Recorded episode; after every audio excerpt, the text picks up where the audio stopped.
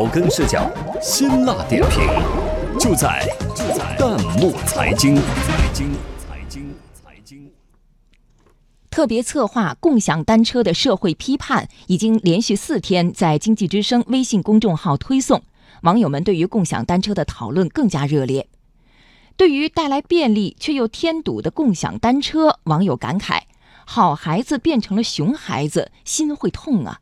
有请值班编辑夏青、崔健。被誉为中国新四大发明之一的共享单车，让网友们自豪却也苦恼。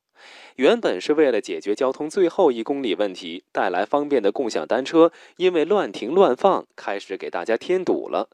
网友海淀的小栗旬就吐槽说：“天天看哪儿都像是大型废车处理厂。”实际上，乱停乱放的共享单车影响的不仅是市容形象，更成为很多人出行的困扰。网友施肖若抱怨说：“共享单车来了，人行道却没了，真担心仅剩的盲道还能撑几天。”而对此，交警也是无可奈何。深圳龙岗交警直接在微博上喊话道：“这么多的共享单车就这样乱停乱放在路口，极大的安全隐患啊！叔叔只能一辆辆的摆好了。”网友我叫小薇有点痛心，一个好孩子怎么慢慢就变成了猪嫌狗不爱的熊孩子？网友这都不是事儿，则分析说，好孩子变成熊孩子，既有政府管理的缺位，也有共享单车后续服务没有做好的原因。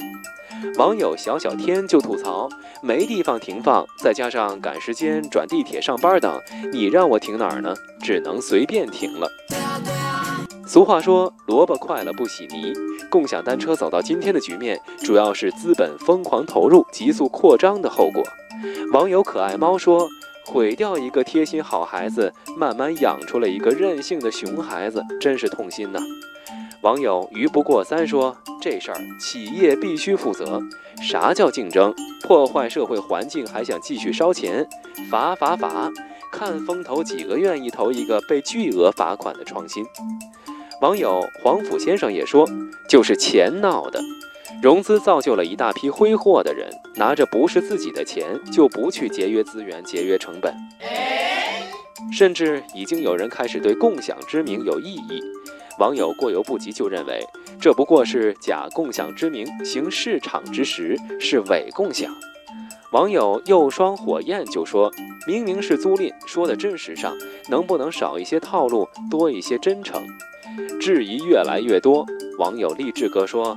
这样的共享已经没有意义了，必须有所改变，否则再这样一路黑走下去，最后受伤害的不仅是企业，也包括整个社会。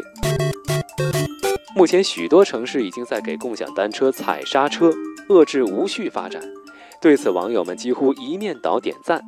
网友勇闯天涯说。单车确实解决最后一公里和绿色出行的问题，是利国利民的好事。但是解决停放问题才是关键，这需要政府解决，企业配合。网友们的话值得思考，而我们认为，共享单车已经过了跑马圈地的时候了，今后要精耕细作，修身养性，才能从熊孩子再变回好孩子。